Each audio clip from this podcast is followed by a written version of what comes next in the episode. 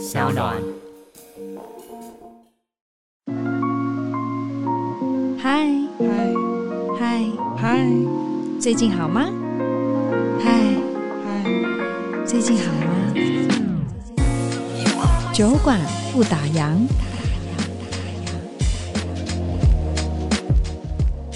为什么他是开火车的？不是你们去找到民国初年的火车工人的照片，对，我们就找到这些照片，然后我们再把它包装，就做完了之后做分析，再把它变成一个看相的案例，然后来跟他讲，然后这样子同学们就可以在那个场景底下学习到，哦，原来这个面相就是会去开火车，这个面相会当医生。哎、欸，可是你有没有发现，我们常常看以前的历史课本啊，自己。Hello，各位听众，大家好，我是杨千霈，欢迎收听烧脑原创节目《酒馆不打烊》。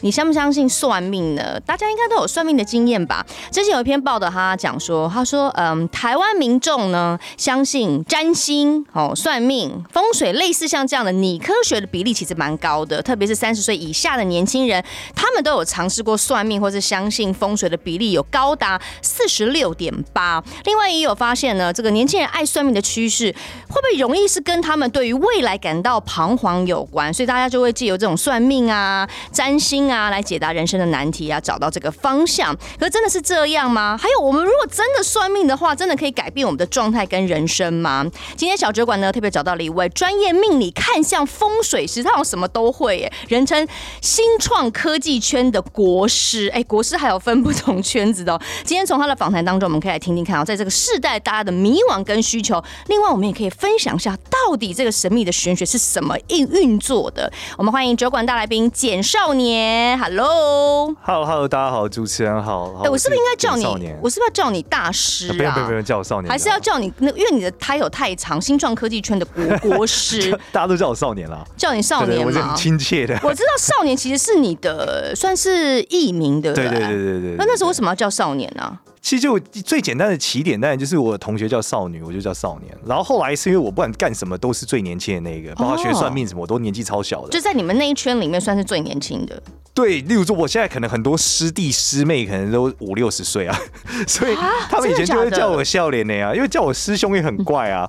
对，我小他们很多嘛。说真的，在命理界有没有这种辈分之称啊？就是他不会因为你的年纪，然后就不叫你师傅，对不对？还是遵遵遵循着这个师辈？对，的确还是就是你的你的文道有先后嘛，还是跟你的技术有关啦。就是一旦你的技术比较好一点，那你又教他，那他会用师兄或是用师傅称呼你。嗯哼，大概是这样。那我运就是因为我比较奇怪啦，因为我年轻人大部分不学这个嘛。我每次学的时候，旁边都坐五十几岁的退休公务员，五六十岁了，只有我是年轻人。你是几岁开？开始学命理的，我真正接触的时候是在我阿姨家嘛，就是发现一本紫微斗数的书，然后我就开始研究嘛。那后来开始学面相。然后去找手相的书等等，那时候看潇湘相法，直到后来真正从事这个行业，还是跟二十几岁开始拜师，然后真正开始大量的算命比较有关。那你觉得这真的是可以借由后天的教育来培养成为一名命理师的吗？我常常跟他讲，大家问我说：“哎、欸，老师学这个算命难吗？”我说：“我觉得比三角函数简单一点，因为我学不会三角函数。”哦，所以我认为，如果高中数学是一个可行的学习方案，那理论上算命这件事也差不多在高中数学的难度等级吧。可是因为像。你知道我从小到大，我真的是从小，这个小可能是来自于 maybe 我小一的时候，我就很爱背心经，莫名其妙就会背观自在菩萨行深般若波罗蜜多。哇，你很厉害！我看就是一个，就是莫莫名其妙没有人教我，可能就很喜欢背这个心经，然后开始就就哎、欸、对这个算命这件事好像有兴趣，就都会跟一些阿姨，你知道，就是公务人员爸爸的同事阿姨们去算命啊，然后一路这样算到大，真的算了超多命，是从小就喜欢算命嘛？应该说很信命。因为我妈就是一个超狂热的佛教徒，所以超狂热、哦，对，所以我小时候看的漫画啊，什么书，全部都是佛教故事啊。真的假的？所以在同学还在怎么叮当猫的时候，我就在鸠摩罗什啊，对啊，如露亦如电嘛，如梦幻泡影。对，那你应该常去素食店吃，然后去结缘，我们都叫做结缘，呃，就所谓的一些佛经啊，或是佛书之类的。我还我我妈，我记得我的第一台 PS PlayStation 是吃素一个月换来的。我妈就跟我讲说，你愿意吃素一个月，我就跟你换。我说不能吃麦当劳，她说对，不可以，不能吃鸡排。那你那你就因为这样吃素了？当然啊，因为我想打 PS 啊。但现在还吃素吗？现在没有吃素了啦。现在不会因为就是从事这个行业，你看你就需要做一些特殊的准备。呃，不太会，吃素是一种方向，是一种慈悲心的体现。对，但慈悲心有很多种体现。但我个人觉得吃素倒还好，但不吃淀粉可能会，因为我也减肥。不过说真的，你你也算是一种，你你那是自诩为自己是算命网红，对不对？对对，这比较好介绍嘛。对，要不然每次要介绍我自己，我觉得太复杂。我就就说我是算命网红。可是算命网红会不会感觉会比较偏在这种台前表演？会不会有失你的一些专业性质？倒还好，对，因为反正就是我的 FB 有 po 一张我前一阵很开心的事嘛，就我赢了世界算命大赛的季军嘛。有看到你那个奖杯奖。对对对，所以如果你你担心我会不会，那就是看这个嘛。至少我会一点，不能说我特别会。然后我还有一个节目比较好笑，叫不负责任面相学嘛，我会在路边就是帮人算命，猜一些很很好笑的内容嘛。所以我会不会算？你看那个节目也看得出来，我的极限在哪也是。例如说，我很难真的猜出来你的面相到底拌不拌咖喱饭嘛。像我觉得你应该是拌爆的，就是你吃咖喱饭应该会拌开，类似这样。对，这就是那个节目在猜的嘛。所以大概是这样。是，那你那个时候呃，因为你说从小你也是跟着妈妈嘛，我们是狂热图嘛，对不对？喜欢拜拜啊什么，所以你是一算是一系列这样子跟着妈妈的脚步，然后去接触到可能 maybe 是佛教、道教，然后一直到呃可能对算命有兴趣。因为说我觉得这真的是有一个缘分呢。像我阿公啊，我听我妈说，阿公阿妈是很信一贯道的。对。所以最早从道教到他到佛教，到我呢，我小时候信过十年的基督教。哦。后来在后来我是边学算命边信基督教，然后后来在二十几岁，这个这个背景也太酷了。对，就我相信有神嘛。你们去你们去祷告跟呃主啊天父啊，可是你在旁边看紫微斗数。对，应该说你你算完命要有解决方案啊。Uh huh. 那解决方案来说，其实上帝是一个全能的解决方案啊。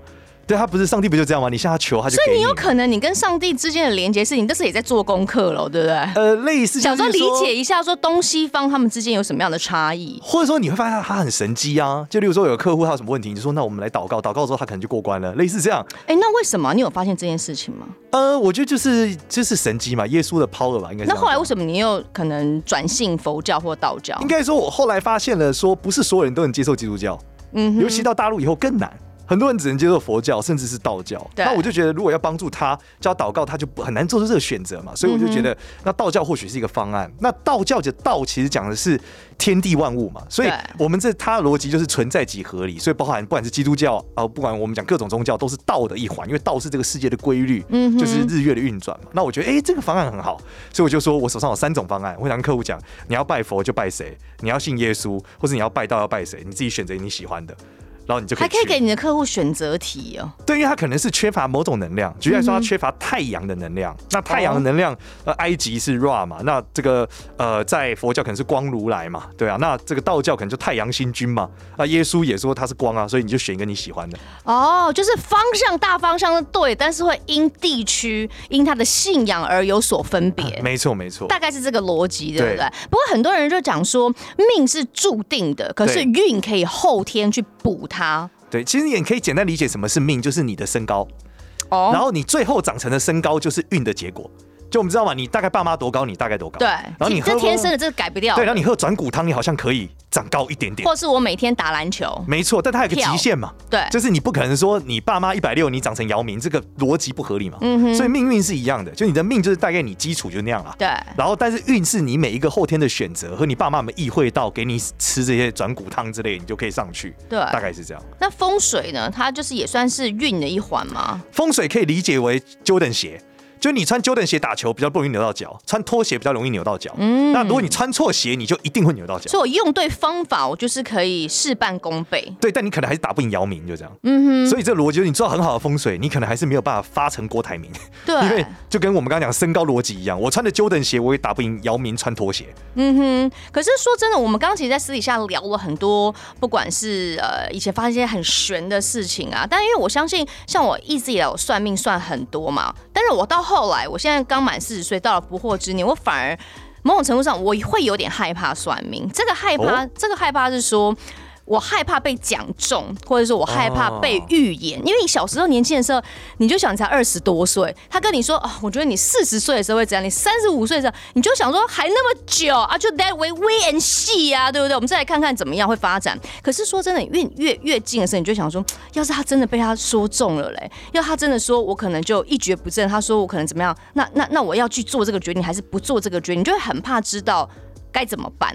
我觉得应该是要有解决方案啦，因为刚刚你讲这个状态有点像这个老人家不敢看医生啊，对，怕他癌末，嘛？一进去医院就出不来了，想说不知道还可以，但是我觉得现代来说，我们会称呼自己是顾问的角色了，嗯哼，就很像说你需要有财务顾问去理解你的财务状况，哦，那理论上你也需要一个命理顾问来理解你的命运状况，是，那这个命运状况的改善方案，例如财务顾问就叫你叫谨慎判断嘛，要评估风险嘛，嗯，所以同样逻辑，我们会叫你评估命运风险。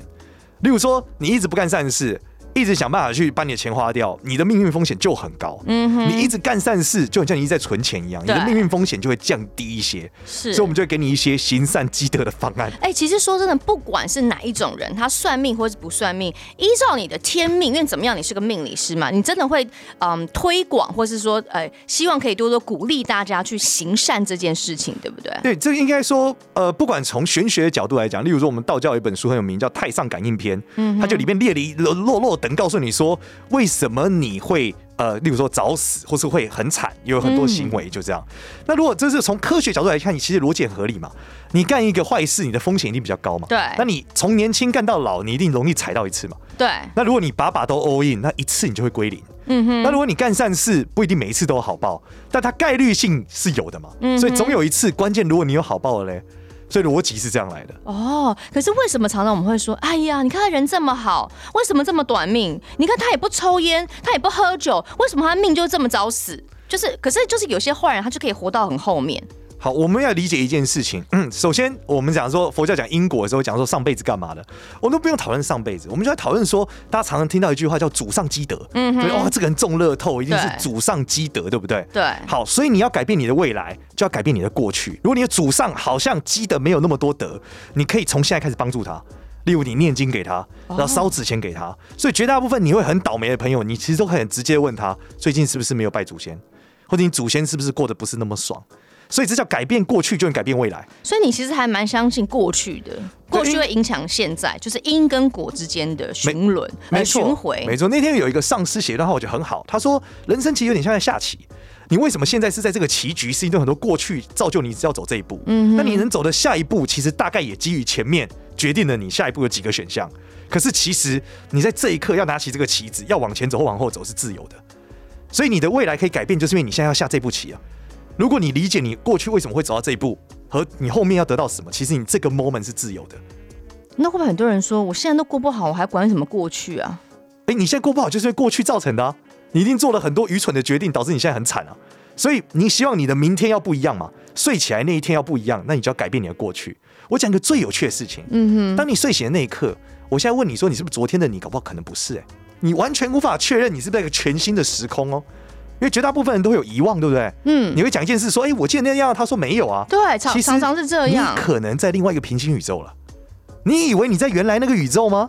你不知道啊，你只说我记得。他说都大家都说没有，那应该没有。哎，有时候真的会这样哎，我就明明没有讲过那句话，大家都说有啊，你就是那样讲。可是我真的不记得我有讲过那句话。对，那你就在另外一个平行宇宙了。所以你的未来已经注定是在这个 A 宇宙，但是 B 宇宙可能有全新的未来啊。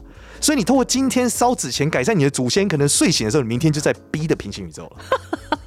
我觉得少年真的很可爱。其实少年他的年纪算是比我小，哎，对他，你比我小。可是其实你可以把一个命理的东西，他你把它说得很活灵活现，很有趣。因为我相信大家应该蛮多年轻人现在都算过，你也碰过很多那种，他说啊，我看得到，我感应得到，他讲了很多东西是不知。他在讲什么的？你说他就是一个感觉，可是你可以把很多的东西变成是一种逻辑，甚至跟科技、跟商学联系上关系。说真的，你会不会觉得现在你的命理的方式跟以往传统的命理师有很大的区别跟不同呢？我觉得这里面最大的关键叫做古代的算命师，就我们讲我们师傅那辈，他们在努力求准，就是那时候技术是失传的。失传是他们必须从一本古书里面看，然后校正它准。我跟大家分享一本书，叫《紫微斗数全书》。嗯哼，我们所有学紫微斗数人都看，一定要看那本书呢。三分真，七分假，所以里面的百分之七十是写假的。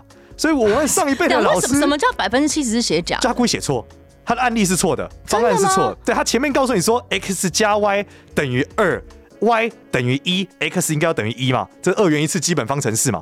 但忽然又告诉你说不对。X 要等于一百五十六，所以最后才会等于二。你说靠，怎么加都加不对啊？那怎么会这样？他为什么古人故意要写一个错误的方式？因为他们害怕这个技术。我觉得这逻辑很简单，就是我们是很保守，我们怕这个技术你拿去干坏事，所以我不能让这个印刷品上面都写真的。哦，怕他被真的被传承下去，被有心人士给乱使用。对，而且那时候明智未开嘛，现代人很科学啊，听到这就觉得你你假赛了。嗯、但是以前人可能就哦哦哦就相信啦、啊。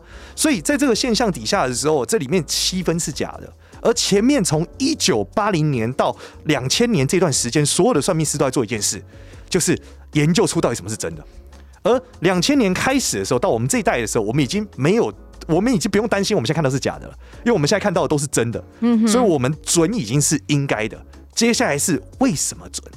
所以我我们在这一辈的时候，我花了超多的时间都在理解为什么会准。原因是这样，可是他真的没有那种例外嘛？就是说，像我知道很多，不管很多一些学理工科的人，身边其实蛮多理组的人，他们对于这种逻辑跟因跟果，他觉得拜托，爱因斯坦的相对论都做了多少次实验，叭叭叭叭才会出现这样的结果，他不相信这种他看不到虚无缥缈的这种所谓的呃，可能老一辈的这种那种智慧啊，或是这种什么紫微斗数啊、命理很虚幻的东西。东西，那你怎么看呢？应该这样讲，就是说，呃，他一定有所谓的例外。那这个例外我们会叫什么啊？就会讲他祖上积德。所以就回头到我们前面讲，又是祖先的功劳。对啊，因为你看到一个人例外嘛，就是他爸爸妈妈都很矮，他长到两百二，我们就叫他什么叫突变嘛。嗯、对，但是为什么会突变？也没有人知道 DNA 为什么会突变。就像现在癌症一样，你忽然间有个人不抽烟不喝酒，癌症癌细胞就爆发了，对吧？那这个原因是什么？就是突变。如果是突变，最后我们就回归到。都是几率跟运气嘛，嗯，那这个所谓的几率跟运气就回到了祖上积德，跟你个人有没有行善积德。所以为什么所有的宗教最后都跳过了算命这件事，而直接告诉你做善事？对，因为你算没有意义啊，你最后还是要做善事啊。你算完了，如果你不做善事，你一样容易落入那个常态分布的百分之五，或者是那个无止境的黑暗的循环里面。对，所以最后你还是回到你要做善事。但是事实上更有趣的是，所有宗教的终点告诉你，其实也不用做善事。原因是因为做和不做善事都在这个循环里，事实上这个循环是无止境的，而你应该认知所有事情并不是二元相对论，但这是下一个阶段，就不是只有善跟恶，对，而是如果你在中间的时候，你可能是没有善跟恶的，哦。哎、欸，那这样子，作为你的老婆或你的家人，他们会不会很有压力？就比如说啊，爸爸好像，或是老公每天是不是都要帮我算命，或是他是不是很快就会知道我在想什么，或是我的下一步是什么？应该是我的老婆会无止境问我工作的事，把他问爆。可以是问说，我说、欸、怎么样怎么样？我们我，我今年的运势到底怎样？明天我碰到主管怎样？欸、我我我主管运势怎么样？我主管的主管运势怎么样？我主管的主管的主管运势怎么样？对啊，你会不会很困扰啊？就是每天都帮大家解惑，这是你最常遇到的困扰吗？哎、欸，这是之前别人问过我，所以你怎么看到别人问你？我说他会出现在我面前。会说出这句话，会相信我可以告诉他答案，一定有原因。所以就是 everything happens for a reason。我们今天会坐在这边相遇，是不是有他的，就是可能老天的注定，或者他有一些因缘跟契机所在？对，就一定有个理由。所以大家今天如果听到我们的节目的话，可能你今天的人生就要不一样了。没错，可能是你的祖先告诉你该听一下去拜他了。所以呢，然后继续继续，然后就很多人都会想说，试着要去问你问题，但当然就是有机会可以碰到了，或是从可能 maybe 从你老婆啊辗转的问到了你。对，就是各种各各式各样的吧。但我发现，呃，每个算命师都有他适合服务的客群，嗯哼，这很合理嘛，因为每个算命师研究的方向都不一样。那我能接触的人，大概就是那个圈子的状态。所以最后你能得到的答案也大概是这样的一个方案，所以我们觉得没有所谓的最嗯最最对你来说最强算命师，可能只有最适合你的算命师。那你觉得你最适合哪种类型，帮什么样类型的人解惑？我觉得我很适合，就是想要呃修道的人，修道啊，就是、说就他对、嗯、他一直在思考一些形而上的人很适合我。嗯哼，对，如果他今天想要明天就发财。那这种可能就不太会来找算命，对，因为我没有办法带给他这种这么速效和感知的状态。或是找到自我呢？找到幸福？呃，这种相对是，相对是。然后，如果是很需要心灵按摩和温暖的，我也不太是那一种。哦，是。因为我没有办法说出很温暖的那种感觉。我觉得天然的性格就没有办法做到，就是没有办法呃特别从你这边得到一些疗愈的效果。我没有办法像妈妈一样，你就比较像是会一针见血，该有发生什么问题，我们就看怎么去把它解决。对，我会告诉你这整件事情的结构是什么，然后你的行动方案是什么，嗯、大概是这样。就真的是一个命理顾问的概念，对不对？对，甚至是我很像一个资讯的提供者。嗯哼，对，我并不会带给你更多的拥抱，但是我会给你一个，就是为什么你会这样，然后你该怎么办。类似这样。那像人家都说算命常常很怕算命师会呃泄露天机，你自己会担心这一部分，或者有真的发生过什么样子很特别的例子吗？应该说，我觉得折寿这种我们已经很习惯了，对。但是事实上，我们也不是那么担心折寿，因为算命这件事基于道士的逻辑，道士都在修长生不老嘛。那你的寿命是无限的嘛，说明怎么折你也还好了。但比较担心的是什么？就是影响到家人或者波及周遭的人。的确，我有发生过，就是我有一次算一个客人，对，我就说过头，然后我就开始眼头流血。然后呢？眼眼头怎么会流血？是可能揉到没有就没有什么都没有做，我就讲完就开始眼睛很痛。我想为什么？一摸都是血。嗯、然后那我的老婆就打给我说，儿子在学校摔断了嘴，他就嘴就这么刚好、哦，对他自己的脚绊到自己的脚撞到海绵，然后他嘴巴上的那个系带断了。所以这一切撞到海绵，然后还可以这样摔断，没错，而且是自己绊倒自己，所以一切都很悬。然后我的老板就被他的呃我我的老婆就被他老板骂死，就是犯了一个超大的错，被他老板干爆了，非常一切都超级突然那一天。然后后来处理的过程中也都很神奇，例如说我跟他讲的那段话都不会出现，我跟他说你应该干嘛干嘛干嘛，这个语音都会嚓嚓嚓嚓嚓嚓嚓嚓嚓，太夸张！你是在演纪录片，真的很夸张，所以灵异玄学，代表那件事真的很难解决，但是我介入了，所以就很大的问题。所以后来这件事有平安的解决吗？后来非常玄奇的故事非常长，总而言之就是他找到了一个道士帮他搞定了这件事，然后一瞬间所有我前面的痛苦全部解除了。哦，所以小孩小孩后来也就平安了，然后你自己的身体状况也就好。对，反正那阵子我超惨，就是每天都呈现各种就像重病一样发烧的状态。所以经历过那一次事件之后，你就确定说你不要再讲太多天机嘛？应该说我知道讲到哪。剩下的事情是他跟神和神的事情，我就叫他去城隍庙。所以我现在最常的事情就叫大家去拜拜，去城隍庙。所以你除了提倡做善事，也很提倡大家去拜拜，去寻求一些心灵的慰藉。不是不是，去理解发生什么事，去跟祖宗沟通一下。对，就是去城隍，因为城隍庙就是阴间的护政事务所嘛。他就是跟你的祖先讲说，调一下一些病例，或是以往开呃发生过什么事情。对，然后兼警察局嘛，假如说我们现在出事，很容易找什么时候？你找地方士绅出来瞧，比如说你找关公、关关世英出来跟他讲，不要这样，不要这样。对吧？但是我们去警察局嘛，城隍庙是警察局，我们报警嘛。我欠他多少？我们有三联单，今天欠他两朵莲花，三百次心经。我们讲好，念完两清。好，你就一个呃教学手册好了。我应该怎么去拜城隍庙？去哪一间拜？超简单，因为每一间城隍庙规矩都不一样，所以你就走进去，然后跟庙公说：“嘿，我现在要干嘛？”那庙公就会从第一步带你到最后一步，就这么简单。对，那每一间城隍庙都有推荐。比如说有推荐说北中南，好，北部如果在台北要去拜哪边？记得就是你家附近的了。可是有专门在拜城隍庙的吗？有啊，城隍庙非常多，真的假的？哎，倒是每个地方都有。我旁边人点头如捣蒜，我就知道蛮多土地公庙，但是我不是太清楚说，原来我们生活中这么多城隍庙。这就像你很难理解你家最近的警察局在哪，但一定有警察局。哦，所以就是先去找到一个离你家最近的城隍庙，然后好好去理解你的过去发生了什么事情。所以你就问他为什么会这么倒霉？然后这件事要怎么办？我怎么补？这个人叫来，我们怎么瞧？就在当下把这件事搞定了，报警，三联单写好，欠他的还他，结束。哦，可是说真的，呃，聊天聊到至今了，我觉得某种程度上你是非常的理性、很科学。某种程度上，你也是就想说，因为其实我们在去说想要跟过去和解，或是去跟过去的祖先去了解到底发生了什么，其实这是比较走两极端，是一个是比较理性，一个是比较感性。因为我说真的，我们也不知道到底祖先在哪里，你懂吗？就科学面来讲，他人死了，他到底会去哪里？这件事情，我我觉得连爱因斯坦或许他都不知道，到底人死了之后，他到底灵魂是去哪里，还是他上天堂，还是他还继续在这个世界修行？我相信目前没有一个真的很准则的答案。那你自己看说，当然我知道你的部分，你跟以前命是很大不一样，你加入了很多大数据或是生活的应用，是。但是在这一个平衡之间，你是怎么样拿到一个一个中间值的？这件事呢，跟呃我死掉一客人有关，就是呢，我算了一个客人，然后我跟他讲说。呃，从明年开始，对，你爸会非常非常难过你的事情，然后他也非常非常焦虑，而且是睡不好觉，很惨。他说不可能，我爸是一个心超大的人。然后接着我就跟他讲说，你男朋友会打你吗？他说我男朋友人超好，没有任何问题。我说好，那你们今天吵架的时候记得客气一点，然后避免你们吵架的时候会有些问题，他可能会伤害你之类的。然后他说好，然后我就跟他朋友讲说，看好他，如果找不到，马上跟我讲。嗯，你是在帮他算命的时候，你看到这些东西，算到这些东西，对，然后。因为他也是第一次算命嘛，他也觉得好玩就算了。对。然后后来在六个月后呢，他朋友忽然敲我说：“你记得那个人？”我说：“记得什么了？”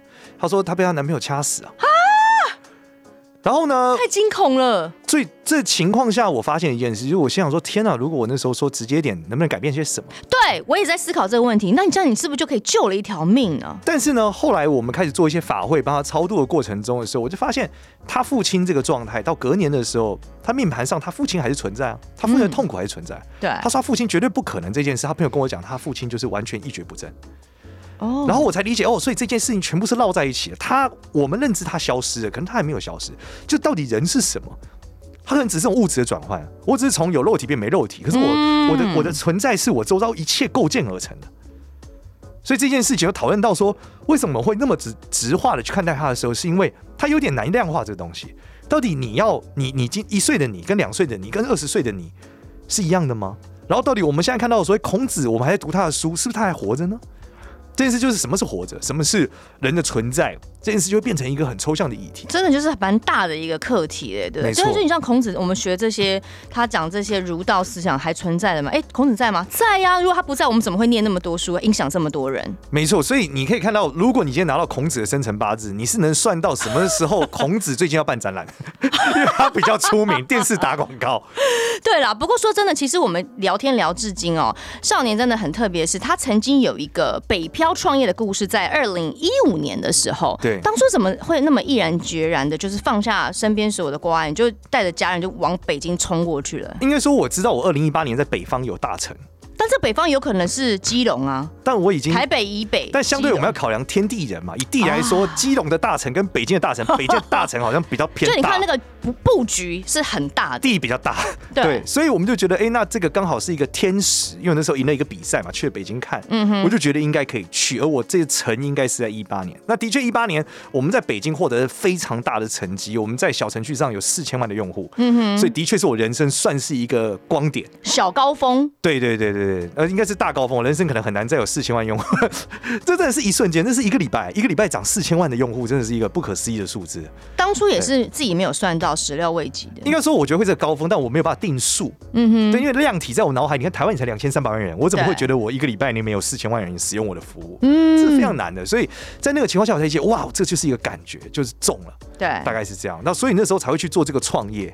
然后那一个创业的过程中，我也觉得冥冥中的注定哦，就是我可能要去北方，因为我现在大家知道我就在修仙，我现在是全真教。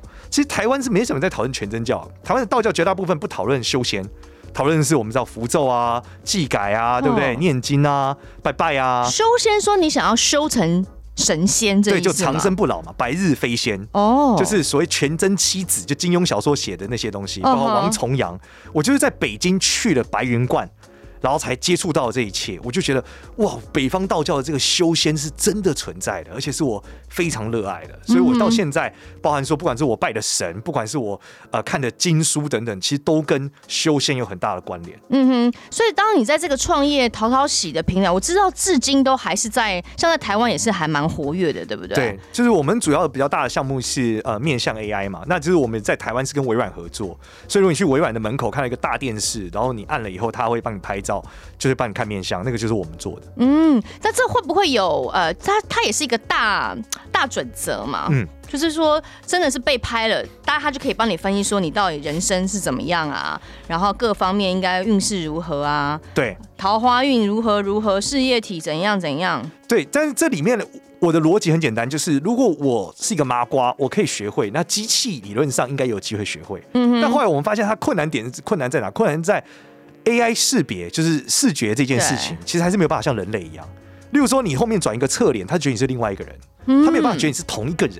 所以，我们如果真的要做到百分百像人类的前提是，这个机器要。真的像人类一样的看事情，嗯，但难度还是有点高。目前的科技还是发展有限啦，对不对？对。那后来别人就问我说：“哇，那老师你应该投入所有东西研究这件事。”我说：“这是一个科研项目，不是个商业项目。”他说：“为什么？”我说：“如果有一天你出门前，你家机器可以预测你今天所有事情，对啊，怎么你活着还有意义吗？嗯，对，你可能会质疑自己存在的状态啊。对，所以我们才会发现，哦，这个东西还在娱乐层面里面，它的价值可能还是存在。但真实，如果它能预测人类的时候，这其实是一个。太科研的结构了。那目前呢，淘淘喜平台给予的服务项目，像现在在大陆也好，或者在台湾也好，它最最大的区别在哪里？你觉得两岸的使用的？两岸最大的差别是，我们在台湾的这个方向上做的比较比较窄。因为台湾里面，我们想我们在北京的时候，那时候发展的时候，我们是什么都做。我们从内容，从呃，我们有这个公众号，然后我们有自己的小程序，我们有四百多个小测验等等，全部都做。这是基于微信结构的一个服务，因为微信就是一个什么都能用的东西。对。但是台湾不一样，台湾人会用 Facebook、Instagram、YouTube 超散的。所以我们在思考我们能做的是什么的时候，我们后来发现台湾有很成熟的算命学习需求。哦，在大陆学习体系对不对？对，因为说，呃，以前我们老师在教的时候都是半年、两年、三年为一个长期，但是现在的年轻人可能很多人想学，他真的没有空，他没有办法每个礼拜三晚上去做这件事情，他加班就加死他了。所以我们就去研究说，怎么样可以让你在五个小时到八个小时里面学会你要的。例如说，你不需要知道为什么，你只想用，那我们就教你怎么用。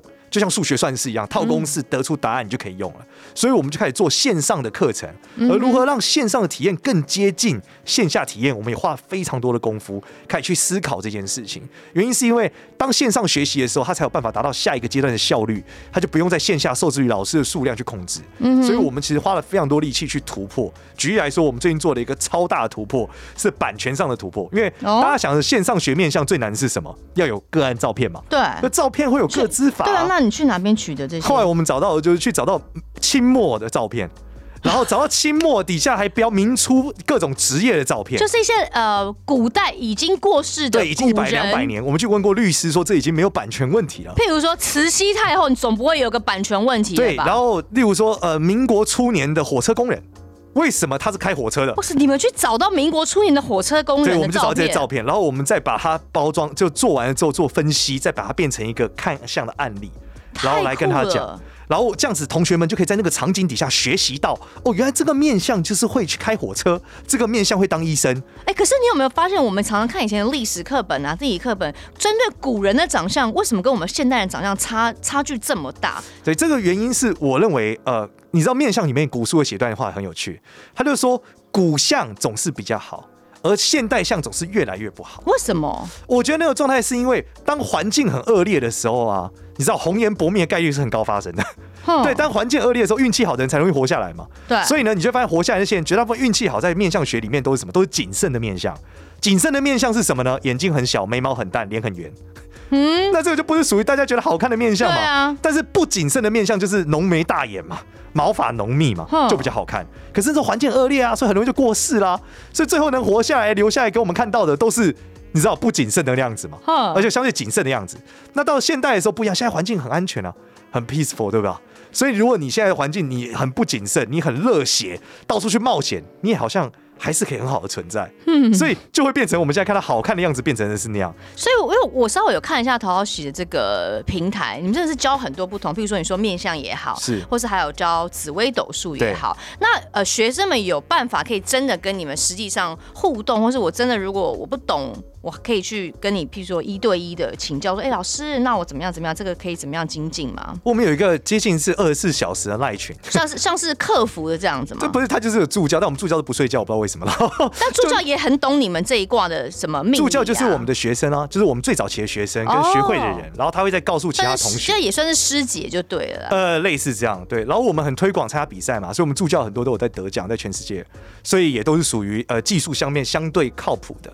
哦，所以就针对于很多现在很多外面不同的这种学习的体制，当然我觉得你们是走的比较前面，而且你们跟科技啊线上线下这样做互动或者交流，真的不会因为地方而受限。我们学习这种心情，那你觉得跟一般外面这种最大的不一样在哪里？我觉得最大的差距就是时间很短啊，因为我们的课都是五个多小时嘛。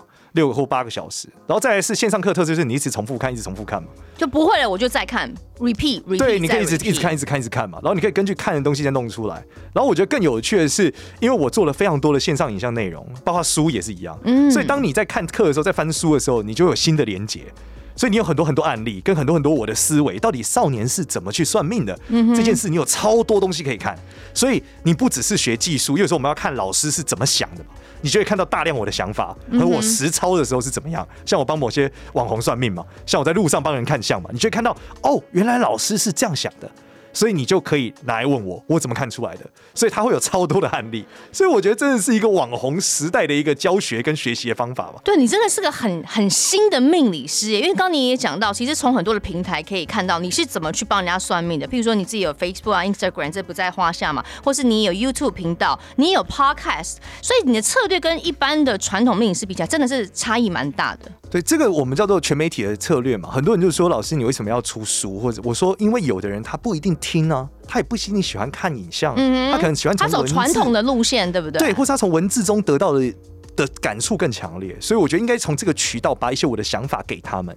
所以我们就会开始做书这件事。好，那今天叫我们来聊聊看书。好了，刚刚一开始我跟少年在聊的时候，我就说我本来呃前前两天晚上我想要好好的坐在床上，开始要拜读他的新书的时候，《简少年现代生活算命书》，我突然想说，哎、欸，我的耳朵有点湿湿的，是不是刚洗澡的那个水？就我一擦，就就是耳朵就流血了。哎呦，对，所以少年说，嗯，这可能跟我这个书上的护身符有关。你要不要讲一下，为什么你还连这个书书的封面你都特别做了一些设计？就这个书的封面里面有几个点，就是说，首先你看那个简少年现在算命书是三个红杠，那个是离卦，哦，所以它代表的是火，因为现在是离为离运，所以我们用一个离卦的设计。然后接着后面的那个圆看起来原本像勾玉，其实我们加了一个点，让它变成太极，嗯，所以它不管是离卦或者太极，它都有一种能量聚集和循环的状态。哦，然后最后是因为我穿绿色的衣服，是为了把这个离卦能量变旺，所以这本书是一个大火的书。然后我胸前戴了一个护身符，是我常拜的神，叫普化天尊嘛，他是一个比较可以抗煞的神，所以理论上一般的煞看到这个神都会退却，嗯哼，大概是这样。所以这本书封面是我们想过的，有特别设计过的，没错没错。那 so far 你就是出了这本书，在走一些宣传，有没有碰到一些很特别的事情？出这本书碰到特别的事情，或是结交一些特别的朋友？玄，我这本书本质上结交到特别的朋友倒还好。但是透过我觉得其他媒体，不管是 Podcast 的或是影片，我都有认识很多很特别的。像我们 Podcast 就会有遇到一个朋友，是他是祖灵跟着他，所以他就会从祖灵身上跟我们解释祖灵跟我们讲的话。所以包含他的名字是他不会讲原住民语，可是他透过祖灵他可以听懂，所以他没有学过。对，他的祖灵会跟他讲，然后再来是他在看到一些东西的时候，他的祖灵会告诉他，就是这个东西是什么，甚至他有个名字。然后他走到这个就是所谓的那种原住民的祭典中的时候，其他人就会跟他的祖灵讲话，嗯哼，就是其他的祭司会看到他的祖灵，然后跟他讲，你就叫什么名字？他说，你竟然知道这名字，因为这是祖灵跟他讲的。那祖灵看到你捡少年的时，他有跟他说什么吗？祖林没有怎么特别的交代，就到而且我上次一直问他说：“哎、欸，祖林可不可以跟我讲什么？”祖林就说：“你卖萌啊啦。”这么可爱哦、喔，蛮可爱。然后祖林就给了我一个手势嘛，就我一拿那个手势，我觉得手势的能量很强，蛮特别的。对，有他刚私底下有给我稍微看了一下，摸了一下，对，一个很漂亮的手势，所以我觉得很有趣。就是祖林真的是。这个人真的很特别了，他不是我们一般那种通灵，他就是原住民的祖灵。所以，而且他很有趣的是，这个祖灵并不竟然是一个泛灵论，就是说他旁边有那时候跟他一起来的一个朋友，就那个朋友感觉卡音超深的，然后我一拿出我的项链之后，感觉那个灵体就跑掉了。可是祖灵在旁边，在先前并没有驱赶这个灵体哦，那为什么呢？明明知道有个灵体在这个附近。我觉得这种泛灵论应该是觉得存在即合理吧。嗯哼，他就例如说你旁边有些动物灵，他也不会驱赶你。可是像我们拜的什么道教神明，可能就是属于他认为这种邪灵就不应该存在。对，它不是泛灵论，它是一个所谓的大道论。嗯、那这个大道论就有它的规范。所以也就不好的，我们就是把它歼灭掉，这样对，或者让他离开，就类似这样。嗯，所以这本书说真的，它主要是想要跟呃，不管是听众或读者们，想要分享什么样的事情呢？我觉得这本书是告诉你说，哎、欸，在现代的观点来看，算命怎么协助你的生活，嗯、而不是占领你的生活。对，就大家觉得算命这件事哇很迷信，或是怎么的时候，可能是你被占领了。但我们想告诉你的，算命是在协助你的，主体还是你。然后这本书就是我个人的经历，加上他如何协助我们的现代人。嗯哼，那你可以从中获得一些资讯，帮助你在现代生活中过得更好。简单来讲，它有点像是你在投资里面有一些基本的准则，就像巴菲特的基本准则，你不一定能像巴菲特一样，但应用这个方法，你至少错不太去哪，大概是这种感觉。总是有一个呃一个小小的入门款的书籍，对不对？因为其实我知道，因为我以前也真的是还蛮喜欢算命，但是后来算一算，你就会有时候就会想要说，哎，想了解到底为什么，或是自己可不可以。稍微布一下局。我所谓布一下局是，人家不是说像特别是过年的时候，人家告诉你说怎么样可以开运啊，但是放多少个铜钱呐，我们的多少个一块钱放到哪边，包在红包里，就是大家都会连连可能很多的网络媒体，大家都会写一写一些类似像这样的文章。刚刚也可以呼应到我们刚刚一开始讲的，其实真的有超过呃百分之四十六点八的人，大家都是有算过命。所以意思是说，大家虽然对于这个未知的领域，还是很想要得到些什么样的资讯或讯息，所以这本书就是很好入门款的一个方式。没错，例如说你刚刚问说要怎么摆，我们在书的最后面有教大家一个风水的东西，但是前面的章节会告诉你，其实最重要是收你家阳台。就如果你阳台没收干净，你怎么摆都不会有效。哎，阳台跟厨房是不是也都是还蛮重要？厨房有灶神，没错，但呃现在可能没有人有灶神了，因为没有在拜嘛。这所以阳台这东西还是会更重要一点，因为它代表你的名堂，就是你的前途。